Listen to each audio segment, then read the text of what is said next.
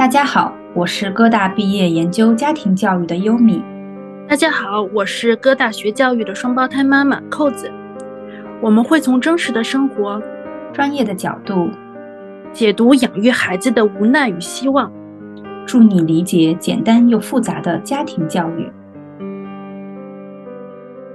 Hello，听众朋友们，大家好，欢迎来到 Mutual Up 家庭教育圆桌谈。啊，我们这一期的主题是。病毒来了，你的家还好吗？我是播客主持优米。大家好，我是扣子。然后，其实我们今天是一个非常仓促的一期，因为考虑到下周说不定我们俩都阳了，就不一定能录了，所以就决定先赶快录制一期吧。是的，呃，其实我是。刚刚应该是感冒好了，我前几天一直以为我阳了，然后因为现在抗原检测特别不好买，然后买到之后测了一下是阴性，然后但是呢还有一点小小的遗憾，就想说好像有点白感冒的感觉，但是也对我也比较顽固这次的这个病毒，所以我感觉可能冬天来了，又有流感又有新冠的。就是两个加持在一起，其实是有一点严重的。嗯，是的，是的。其实今年在国外的话，那个流感、核包病毒和新冠三股势力齐下。然后从数据上来看的话，新冠都已经不是最厉害的那个了。我也是刚刚接近一个感冒的尾声吧，然后还在咳嗽，所以我现在特别怕，就是感冒的尾巴再接上新冠的头，我觉得哦，日子可能会很难熬。是的，还是希望不要不要不要那么快阳啊！那其实我觉得今天这个议题也是因为最近扣子老师在做咨询的时候，会发现一个很有趣的现象，也是因为这次的一个呃新冠的病毒的来袭，扣子老师给我们讲一下吧。就是我们现在体感嘛，因为我曾经在北京待了很多年，所以我很多朋友都是北京人，然后这次。就是北京目前的进度表已经推到了大概百分之七十六的人都感染了这个地步，就是快要阴性清零了。所以我的那些同样有孩子的家庭就开始向我咨询。我这周连着接到两个咨询，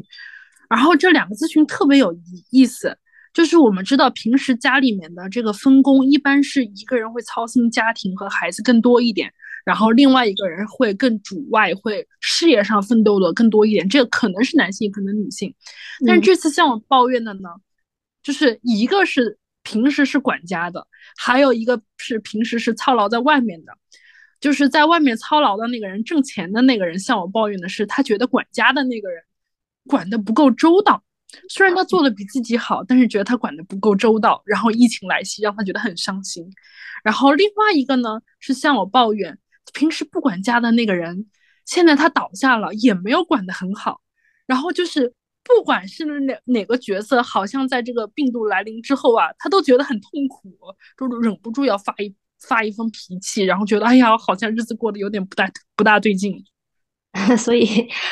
病着期间也还要 来咨询来抱怨，对，还挺有趣的。对对对，而且就是。你又可以感受到他在和你聊的那个此刻的时候，情绪还是蛮崩溃的，就不是说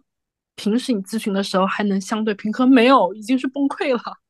对，所以我觉得这是一个有意思的一个现象，就是我们可以来总结下这个现象，可以称之为就是在病毒的来临下，家庭可能遇到的是危机，但也可能是机遇。嗯。我刚才听到扣子在分享的时候，我就想到，哎，我也有亲戚、有朋友在北京，但是好像这一次感染，你会发现都是一家子一家子在进行，就是感染嘛，所以他们都是一家人住在一起，可能又有外公外婆或者爷爷奶奶啊，然后还有还有保姆住在一起，这种情况很多，尤其是家里面啊小孩比较小的情况下，那这个时候可能是会出现刚才像。扣子所讲的，就争吵变得多了，但也有可能是是一次增强家庭凝聚力的时刻。就比如说，没有病倒的那个人，他要承担着去呃帮助，或者是有一点带有伺候的意味去管所有家里边的人。有可能这个人还是小孩。我觉得呃，看到 很多呃那个微博上有分享的，就是好像父母都病倒了，孩子是小学四年级吧，然后天天他就是给父母在端茶倒水，我觉得也是一个很不很很不错的一次经验吧。虽然这个感受很难受，但是我觉得对于这个孩子肯定是会印象很深刻，可能他之前都没有做过这种事情。对我，我觉得还有挺有趣的，就是这个病毒开始起来之后，然后妈妈圈里面开始流行一句话，说这病毒还挺仁慈的。就是每家会留一个做饭的，就是会有一个无症状感染者，你知道吗？就是可能你家里有五个人，然后会有一个无症状感染者，然后那个留下的人就会负责做饭。对对对，是这样子的，就感觉还蛮奇妙的。然后对对对，嗯，你说。然后我就想，我们可以讨论一下，就比如说在刚才扣子所讲的这种，大家都已经生病了，但是为什么争吵反而会？可能有的家庭会变多了呢，这是因为平时情绪的一种积压，然后这个时候因为嗯可能自己生病，然后也体力不支，然后更加感觉到那种无力感，然后没有安全感，所以会爆发出来的争吵吗？还是说有其他的原因？扣子怎么看？我觉得我觉得特别有意思，就是他不是说病毒很仁慈吗？我接着上面的往下说，一般这个家庭争吵不争吵，很关键的就是那个病毒留下的那个人是谁。嗯，你懂我意思吗？就是我见到那个留下的最惨的，就是比如像我这样小朋友刚三岁，就是病毒把家里的那个三岁小孩 留下来你就可以想象一下家庭会是什么样的一个情况。是的，就是就是所所有的大人都躺在床上，就是觉得哦不行了，就各式各样的难受，然后小孩在家里面各种。你有知道，就三岁小朋友，基本上三岁和三岁以前小朋友，就是家里静悄悄，一定在作妖，然后就想孩子在家作妖作两三天，就是你就可以当下那个父母的那个感受，你就可以想象出来。嗯，然后这是一种，然后然后我看到能够比较平和度过去的那那种是什么呢？就是平时管事儿的那个，就是平时做饭的那个被留下了。嗯，他们家一般会过得还比较平和，对，就就他会觉得可能他也有这样子的一个责任去，然后他同时也有这样子的能力在，但是会不会也会有一些抱怨的情绪呢？比如说，哎，所有人都对，就只会靠对对对，还挺挺有意思的，因为你就知道平时平时操劳家务的不是每个家庭啊，平时操劳家务比较多的可能是妈妈这个角色，然后嗯。网上就这段时间就出现了一个漫画，说当感冒来袭的时候，孩子该玩玩，妈妈该做饭做饭，爸爸躺在床上说啊我要死了。所以我我现在看到一个情况就是，如果出现这种状况，妈妈就是一方面会就是这个主事的那个人一般会强显示出显示出自己非常强悍的一面，然后尽量把事情揽下来。但是你说不不抱怨可能吗？不太可能。人累了之后就一定会抱怨，一定会一定会抱怨，一定会有一些不满吧？我觉得是，特别是他在承受一个比较大的心理压力的时候，我觉得那个漫画就已经是最低级的抱怨了，只是抱怨一下你的忍耐力不行。嗯，是的，而且会 承担很多的。各方面的一一些一些压力吧，我觉得就心理上的呀，还有就是生理上的都会。然后我觉得最惨的那个比较容易出现纷争的一个就是，就是平时做饭的那人被倒下了，然后另外一个人完全不会，这时候就比较糟糕了。那很好奇他们怎么吃饭呢？但是肯定还是会有方法的。对 对，那 你猜一猜呢？哎，好像是还是可以叫外卖的吧？对吧？我北京现在不太行，北京我听到他们是，如果说闪送八百米都好像就要花到三十块钱，然后还不一定有人接单，就整个外卖就是外卖，你不要觉得疫情来了之后，其他人都好着，就你倒下，不是是全员的一个，对，全员那个减员吧，整个社会上都是劳动力不足，嗯，就是你在家里的这个时候，你觉得哇这日子很难熬，有点劳动力不足。你到社会上其实是一样的，就所有的地方人手都不够，嗯，所以外卖也不是，也不再是一个能触手可及的一个东西。对，肯定外卖员他也会感染，所以对对对，也没有办法。但是我觉得好像从另外一种角度，在这个时候疫情期期间，因为呃，你你可以想象，可能就整个家庭如果连着在传染感染了吧，就像我的亲戚，他们可能一周、两周、三周，可能都你需要就在一块儿。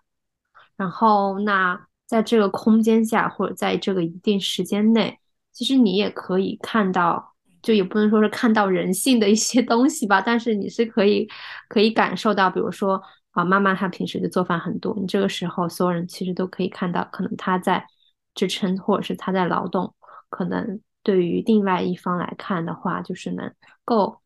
体会到他的一个平时的一个辛苦或者是艰辛吧，就是互相有一种体谅的感觉，或者互相有一种帮忙的感觉，可能也会有这样的一些温情的时刻。扣子觉得会有吗？我觉得，哎，我觉得还是有点难的耶。就是如果说你的家庭能够在这次。就是一点不抱怨的话，我觉得你们家庭一定是非常和谐的。就是因为我现在看到家里面，因为这个方向转的特别快嘛。因为我觉得就是除了一方面啊，就是大家都生病了，家里那么多些事儿，特别是孩子的事儿，他有时候他就那么多，他少不了。嗯，他就在那边耗费着你的时间，你必须要去做它。他并不会因为你生病这事儿就少了，除非孩子生病了，反而还好一些。就是我们最近妈妈圈就是说的一个很有意思，就是孩子生病了倒还好，事儿少了，他不闹腾了。嗯，就是如果说只要孩子没有被放倒，而且这次孩子好像是一边是一般是生三天就好了，然后家长一般是要生七天，所以基本上就是你一定有一段时间是孩子在作妖，你知道吗？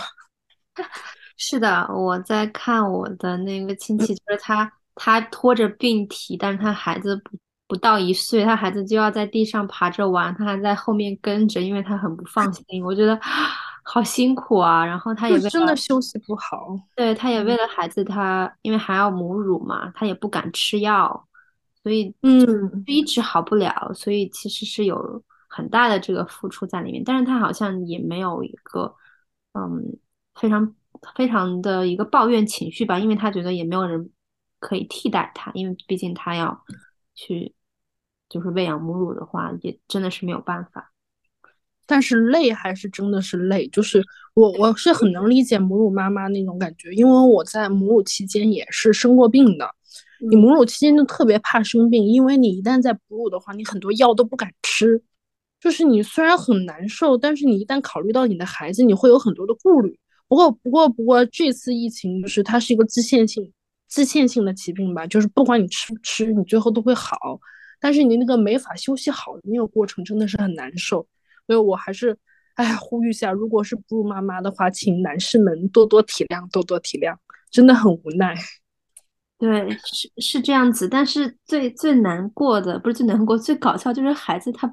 不和爸爸玩，就要和妈妈 一块，这个是最头疼的。就比如说爸爸不来抱，就就哭到不行，你。你作为一个妈妈，可能虽然你很难受，但是你听到孩子一直撕心裂肺的哭，啊，没有办法，还是我得去去去抱抱他，哄哄他。但是在这个过程中，你其实又耗费了很多的精力体力，所以他可能就连着别人都好了，但他还没有好，就是因为他一直处于非常劳累的状况下。对对，其实我还知道有一些妈妈们就是怕孩子感染，所以她和孩子选择间断性的隔离。嗯，就是自己关一个屋子里，然后戴口罩。但是以我目前所观察到的，是没有一个成功了，没有一个成功的是说不让孩孩子一点不阳。所以就是妈妈们就是可以放弃这种执念，你顶多是戴着口罩，让孩子和你错峰两天，让你最难受的时候孩子不要生病。你不要去，你不可能追求到孩子不被感染。对，所以放平心态，孩子不是危险性很高的人群。但是你让自己有个喘息机会，这个还是有可能的。所以如果孩子一定说是要黏着你，然后你也不要太狠心把孩子赶走，因为你让他情绪上很难受的话，他反而免疫力会下降。就不妨放宽心，对，尽量维持正常的生活。嗯，对，其实孩子是好的还蛮快的，比如孩子就是发烧，可能两到三天就。就好了，然后就一下子很活泼了。但是大人可能还是需要一段时间。我觉得这个时候心理上的一个状态很重要，就是你心理上可能呃卸下了很多担子，或者是你心理上没有那么多的压力的时候，也会好得快。就生病也是这个样子的。对，只只能说既来之则安之。问题不对，赶紧赶快往医院跑，也没什么可犹豫的，就是真的是防不住，因为这次二零值是十到二十二，就是就是一个人会传播十个到二十二个，嗯，你就明白这是这个值实在是太高了，就是你几乎是肯定防不住。所以北京前段时间说的是那个不用下楼，你只要在家待着，你就能感染上，它就是这样子。是的，我觉得其实其实我觉得也是给很多的人是猝不及防。我们是可以看到，就是医药物的一个紧缺，嗯，还有一个医药物的滥用啊，各种情况。然后，对，嗯，其实是有一点太快了，可能对于大家这个就没有特别的准备好，就是对，互相可能朋友照顾。呃，比如说你有药嘛，可能就给寄一点，都买不到，因为现在这样的一个很急缺的。是的，是的，嗯，然后我还就是刚才说到这个医药短缺嘛，因为我知道的一些家庭的争吵，一个可能是家里的事儿没人做，然后另外一个可能就是缺医少药，嗯，就是家里没有药，然后就开始互相抱怨说，为什么你没有去提前去买？或者说，为什么我们家里面没有抗原？就是他会出现这种抱怨，就是，哎，我能理解吧？就是在这种危机时刻，他真的很需要，就是，但是他买不到，也也不能，也不能太怪吧？因为确实他现在是转向太着急了，真的是家里面有一点药吃，可能就已经很不错了。我觉得珍惜，然后，呃，我们可能可以给。还没有，就到时候在听我们播客的时候，还没有阳的家庭，或者是 阳的不多的家庭，有没有什么特别需要注意的吗？就是我们可以来一起讨论一下。我我还是想先说一下医药吧，就以我现在的观察到的东西，就是如果说你发现真的很缺东西了，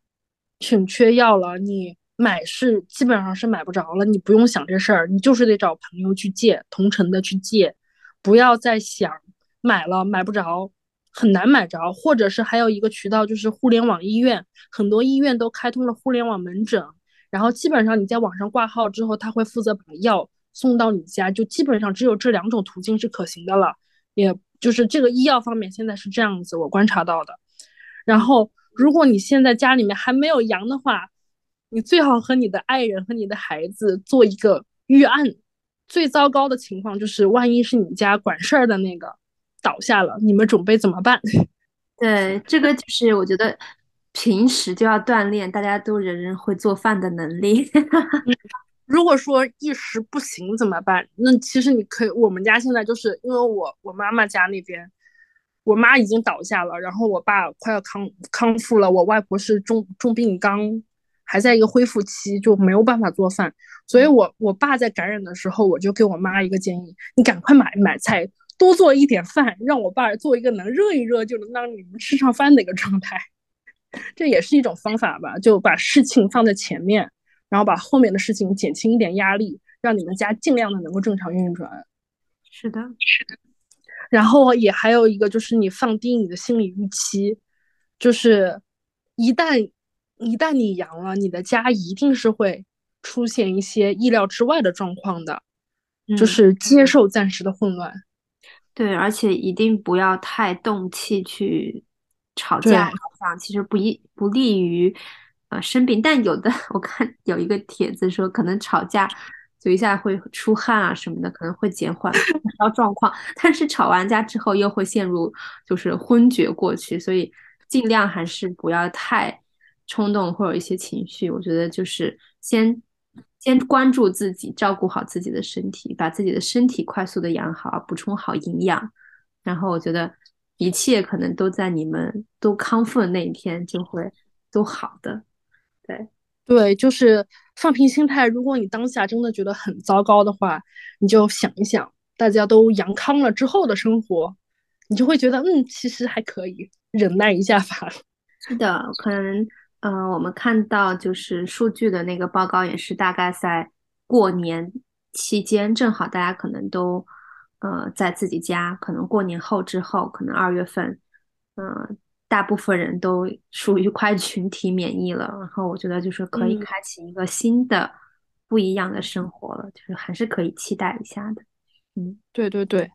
好的，呃，我们这一期是算是一个临时的一期，但是我们觉得是非常呃必要的，也是希望可以大家可能正在。啊，阳的家庭，或者是还没有阳的家庭，或者是已经阳过的家庭，可能听到这一期节目，会让你的呃内心稍微暖一点。我想说，嗯，希望大家能够顺利度过吧。其实家庭的矛盾是时不时会发生的，在压力之下，也是考验你们感情和家庭责任的时候。希望大家都能够平稳度过。如果实在 emo 了，也不要太责备自己，太太正常了。是的，好的，那我们这一期的播客就到这里，然后谢谢大家的收听。嗯，如果大家对于我们的呃家庭咨询感兴趣的话，也可以在我们的评论下方留言或者私信我们。好的，那我们下一期再见，拜拜，拜拜，希望大家都健康。